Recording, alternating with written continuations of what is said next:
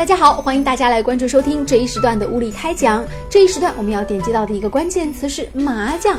我们都知道麻将这事儿呢是咱们中国人发明的，那么也被封为是咱们的民间国粹。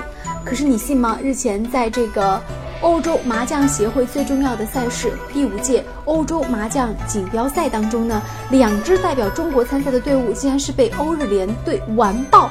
中国国花队的成绩呢，写的是个人最好名次第三十名，团体则是第三十七名。而在这次的五十一支参赛队伍当中，欧日联队是获得团体的冠军，日本选手获得第一名，德国选手获得第二名。哎，得此噩耗呢，网友们纷纷表达自己的无限悲愤之情。比如说，网友作业本就说。比国足没上世界杯还耻辱，简直国耻！建议去成都海选组队，再输下去就被韩国人要申遗了。还有网友说，关键是不打钱，打钱一下就对了。还有人说，看来是我奶奶要重出江湖了。还有人说，这么重要的比赛怎么不通知我舅妈呢？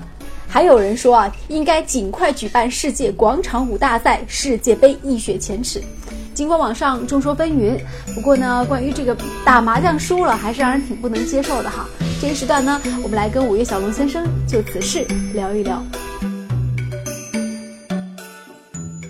关键是啊，麻将在中国的定位啊是有问题的。嗯麻将在中国的定位，首先它是一个娱乐活动，嗯，娱乐活动呢，很多时候是小赌怡情，我们根本上不到那种大赌伤身的地步啊。所以说，对于麻将的技术啊，并没有很认真的去分析，大家就是娱乐嘛。对，其实我觉得麻将跟打这个德州扑克也是有点像，但是在比如说在国外，它可能这个德州扑克它就是一个运动项目，然后是世界各国人都来比赛，但是咱们中国的麻将好像就没有这样的这种比赛，而且它被定义为休闲，就娱乐。或者说还甚至带一点点，就是说这个人天天打麻将，所以这个人没什么出息这样的。其实这真的是跟中国人的一个习惯是有问题的，嗯，是有关系的。其实我们很久以前就已经吐槽过中国人的历史，中国的文化很多时候是以娱乐为主的，就好像说中国悠久的四大发明啊，中国是用来干嘛呢？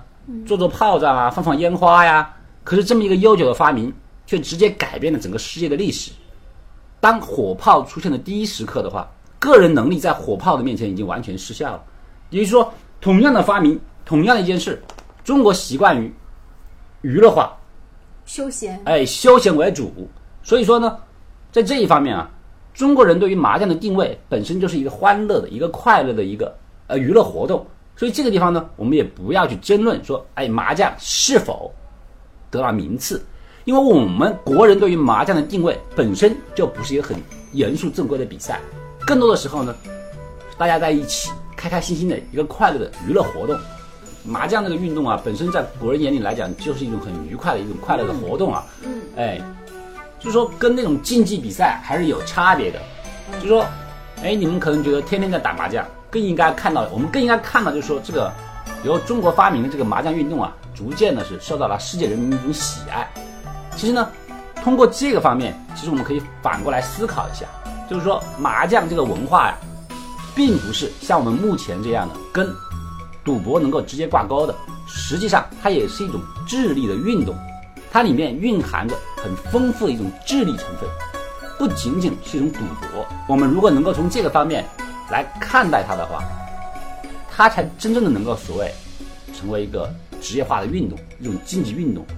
那感谢您的关注与收听，拜拜。